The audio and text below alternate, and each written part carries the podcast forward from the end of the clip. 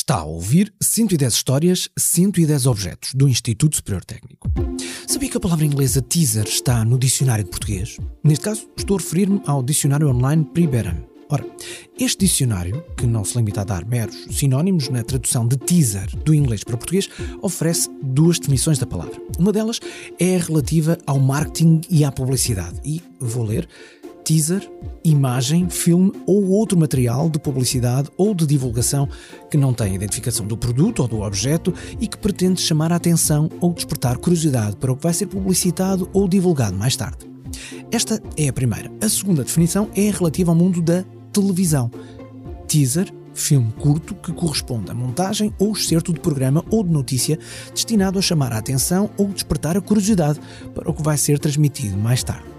Em boa verdade, esta segunda definição também pode ser perfeitamente aplicada a um programa sem imagem, apenas com o áudio, como este. Quer um exemplo? O nosso objeto deste episódio pode salvar a minha vida? Uh, eu diria que sim, uh, ou foi o precursor de, de, de, outros objetos que hoje em dia salvam a nossa vida. É um salva-vidas. Exatamente. não está mal como teaser, pois não? Portanto, desta vez começamos com um teaser para a história do objeto do episódio e este é o nome de quem nos vai ajudar a contar a história. O meu nome é Moisés Pinto, sou professor do Departamento de Engenharia Química do Instituto Superior Técnico e estou aqui para falar de um equipamento que temos aqui já muito antigo. O analisador de gases portátil. E que se chama uh, o aparelho de Orsat.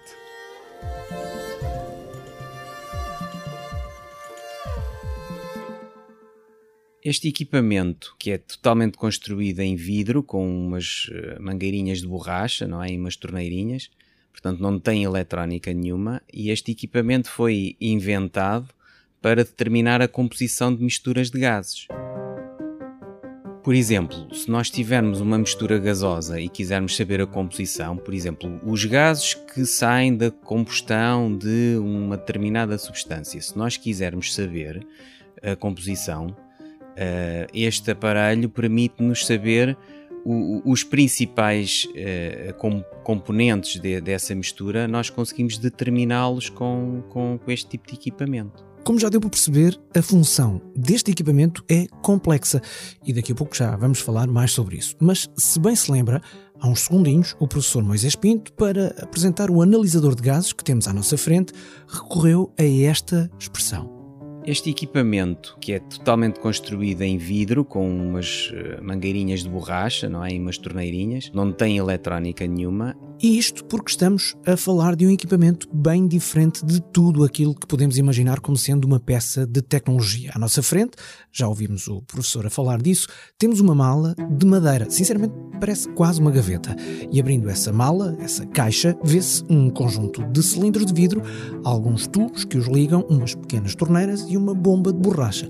Nada mais. O que me leva à pergunta: com isto. Como é que se mede gases? A imagem mental com que eu estou é aquela de apanhar o ar com um frasco. É mais ou menos isso.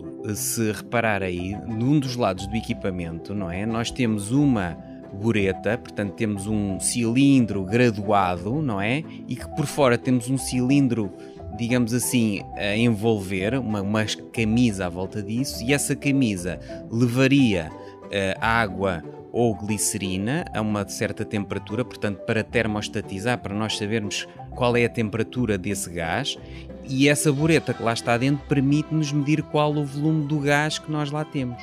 Ou seja, aquilo que acabou de dizer, que é apanhar o ar com um frasco, era exatamente aquilo que se fazia. Era inicialmente sugava-se para dentro dessa bureta uma certa quantidade, um certo volume de gás que se queria medir.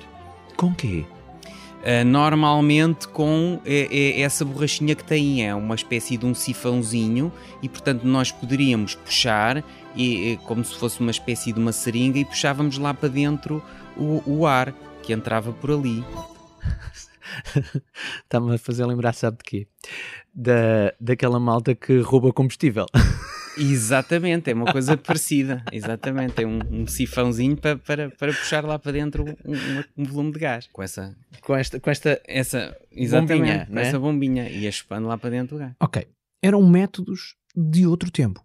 De que tempo é que estamos a falar? Eu diria que esse equipamento é provavelmente quase tão antigo como o próprio IST, porque é, é, faz parte dos métodos analíticos clássicos que eram ensinados aos alunos uh, uh, de engenharia química para analisar gases. Uh, e de facto, esse equipamento, ou esse género de equipamentos, foi inventado em cerca de 1873, precisamente pelo Sr. Orsat, que, que lhe deu o nome, digamos assim.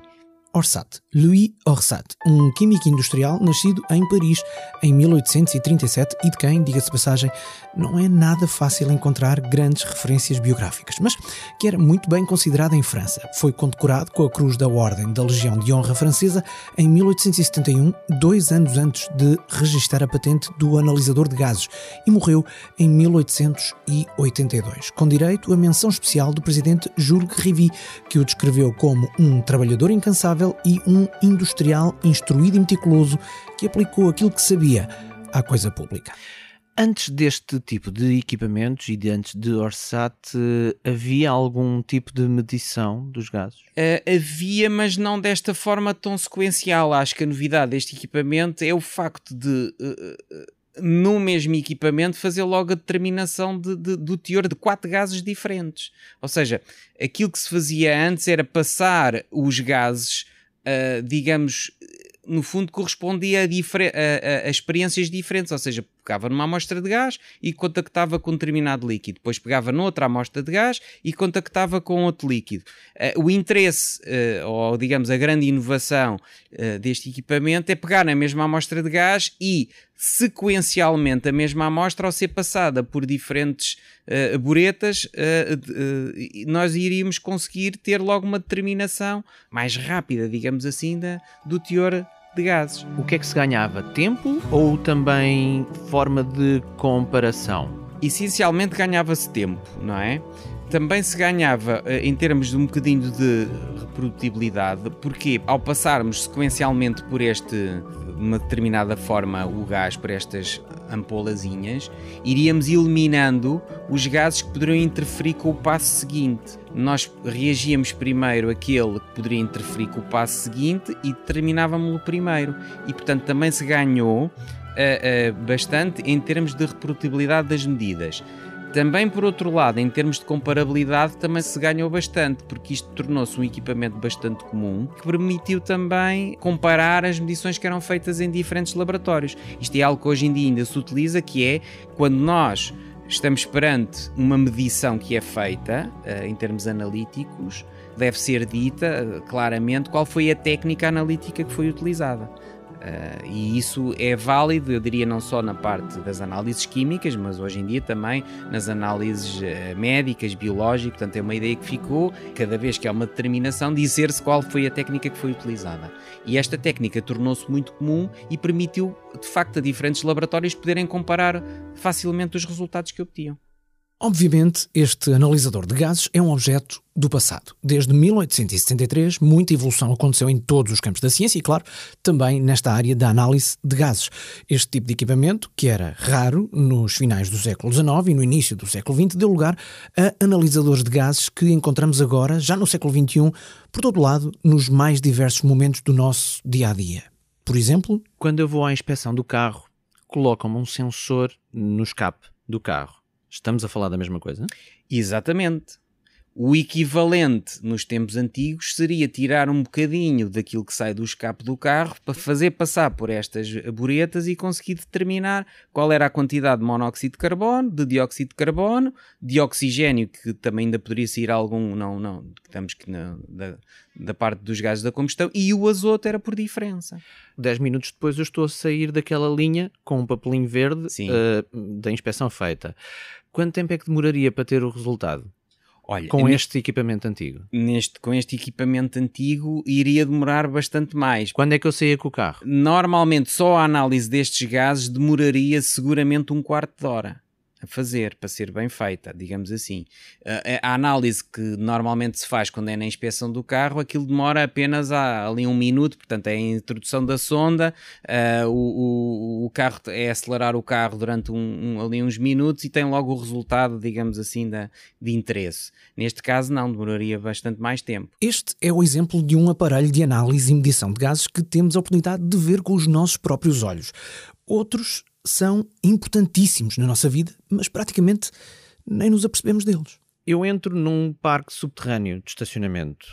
Há uns sinaizinhos no teto do parque que pode acender uma luz, mas que eu espero que esteja sempre desligada, que diz atmosfera perigosa, uh, monóxido de carbono. Sim. É, é um medidor de gases que eu agradeço. É exatamente. Obviamente que o medidor de gases que, que hoje em dia estão instalados uh, nos parqueamentos, não é? Não tem nada a ver com este tipo de dificuldade de análise que nós estamos a, a falar, não é?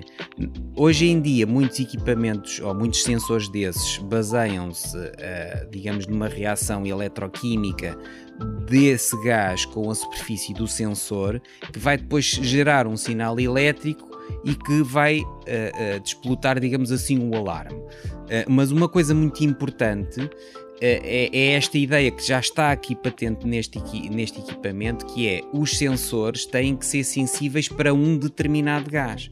Porquê? Porque nós não queremos, neste caso, lançar o pânico porque estar lá um gás que não, não, não faz mal às pessoas, não é? Portanto, nós queremos detectar monóxido de carbono e queremos que o sensor, naquele caso, seja muito sensível para o monóxido de carbono, mas uh, não tem sentido nenhum o sensor ser sensível para o oxigênio ou para nitrogênio, porque, porque esses são os que normalmente lá estão e que nós até precisamos. Portanto, o nosso objeto deste episódio pode salvar a minha vida? Uh, eu diria que sim. Uh, ou foi o precursor de, de, de, outros objetos que hoje em dia salvam a nossa vida. É um salva-vidas. Exatamente. Porquê é que este equipamento em particular deve figurar neste conjunto de 110 da história do técnico, na sua opinião? Na minha opinião, este equipamento uh, pertence ao, ao, conjunto inicial de equipamentos que terão equipado os laboratórios do técnico, da, da, parte da engenharia química aqui no técnico, desde praticamente o seu início.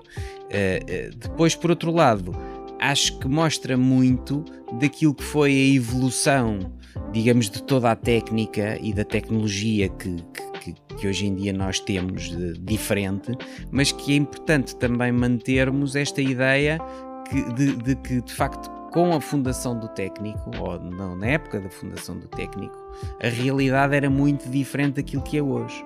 E, e, e, portanto, dá uma ideia também daquilo que já foi a evolução toda que o técnico também acompanhou ao longo destas, de, de, de, destes 110 anos. Para além de ser muito bonito. Para além de ser muito bonito, também partilho dessa opinião.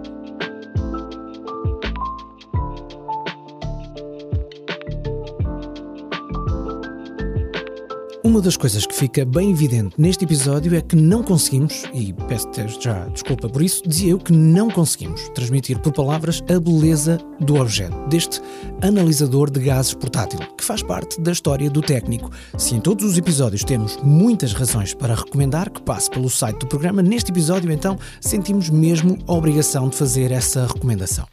E porquê? Porque só lá pode ser vista a mala, a tal que parece uma gaveta com o analisador de gases de Orsat. Por isso, o nosso apelo desta vez é dito a bold, itálico e sublinhado. Passe pelo site em 110.tecnico.ulisboa.pt para ver o objeto, para ler e saber mais sobre o objeto e para ouvir a versão alargada da nossa conversa com o professor Moisés Pinto, a quem agradecemos por apresentar-nos este analisador de gases portátil. 110.tecnico.ulisboa.pt www.pt. Este é um programa do Instituto Superior Técnico com produção 366 ideias. É feito por Joana Lobo Antunes, Pedro Garvão Pereira, Silvio Mendes e Filipa Soares, da área de comunicação, imagem e marketing do técnico. E eu sou Marco António. Realizo o programa e conto-lhe 110 histórias de 110 objetos do Instituto Superior Técnico. Desta vez, para o final, Enfim, pequenas coisas que de vez em quando calham surgir em conversas com forte teor científico. Tenho uma pergunta imensamente mundana para lhe fazer. Como é que se lava uma coisa destas? Pois, isso é sempre outro dos aspectos que fez com que este tipo de equipamentos caísse em desuso. É de facto a manutenção.